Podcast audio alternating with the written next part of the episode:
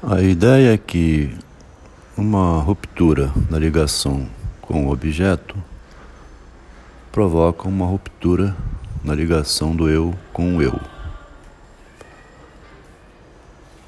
Se o objeto de amor abandona o eu, o eu perde a confiança em si mesmo. A ideia é que então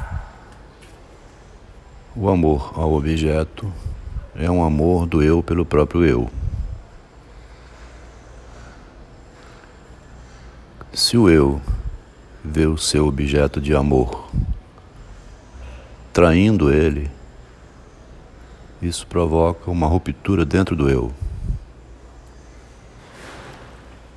Quando eu tenho uma confiança plena em si mesmo, de que se ama e é amado, quando eu é muito vaidoso, muito narcisista, ele projeta no outro o amor que ele tem por ele mesmo. Narciso acredita demais no amor que tem por si mesmo. Narciso se ama, é orgulhoso, é vaidoso e pensa que o outro a quem ele ama, também o ama do mesmo modo que ele se ama. Narciso tem convicção do amor por si mesmo. Ele está certo desse amor. É um amor absoluto, praticamente. Uma convicção total de que é belo, lindo, perfeito, não tem falhas. Narciso é a perfeição. Todo ser humano é narcisista. No mínimo, ama a si mesmo. Quando encontra alguém que o ama, pensa que esse alguém o ama como ele se ama. E esse é o casal.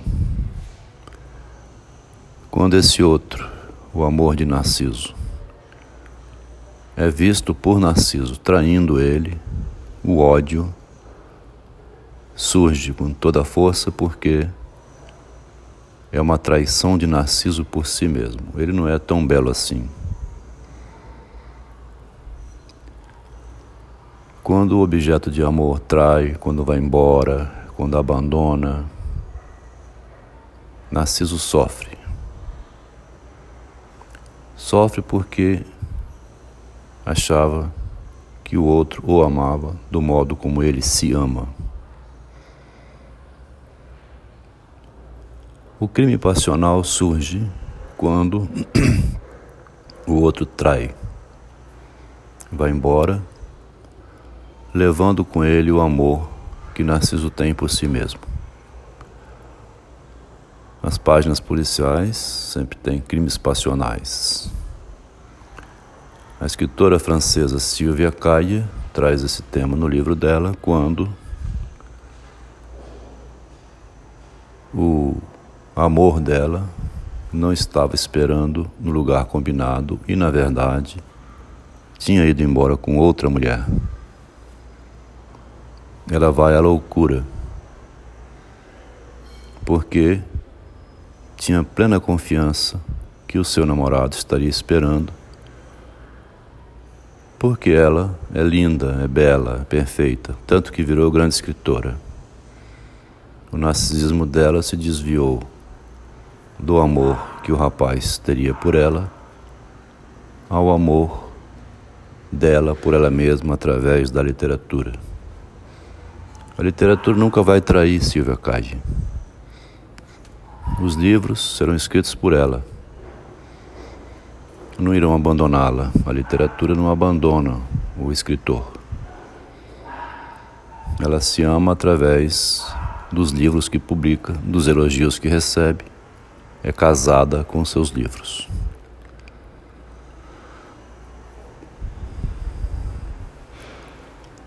O homem, desde criança, aprende a se amar para se proteger E uma maneira de estar casado de modo inseparável é casar-se com Deus. Os religiosos, um ama o outro olhando para Deus. Quando um parceiro morre, o outro não se incomoda muito, porque o parceiro foi para o céu. Daí a pouco eu também vou. Ou Deus chamou o meu amor. Eu vou procurar outro. Esse aí cumpriu a sua missão.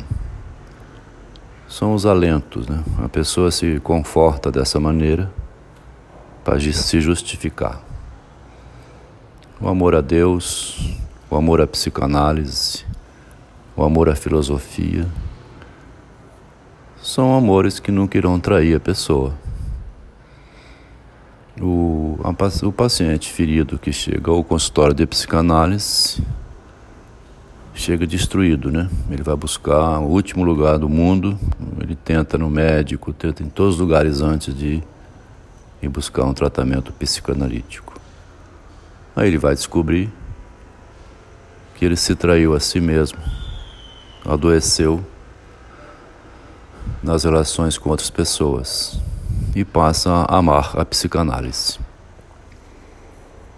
Dedica-se infinitamente ao estudo da psicanálise como um substituto das perdas que o levaram ao adoecimento. O tema do narcisismo é pouco explorado sob esse ponto de vista, tem pouco material sobre esse assunto.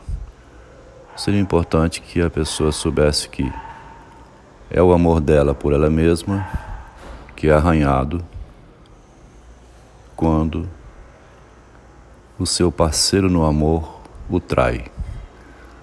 Ele, sabendo disso, já pode se acalmar um pouco mais, porque é um arranhão interno. O sofrimento é interno pode levar ao suicídio, à morte passional, à doença ou, como diz o Freud, ao luto pela perda ou à melancolia, que é o autoabandono. Na melancolia, a pessoa não se recupera, o melancólico é abatido. Ele geralmente são os grandes escritores, como Charles Baudelaire.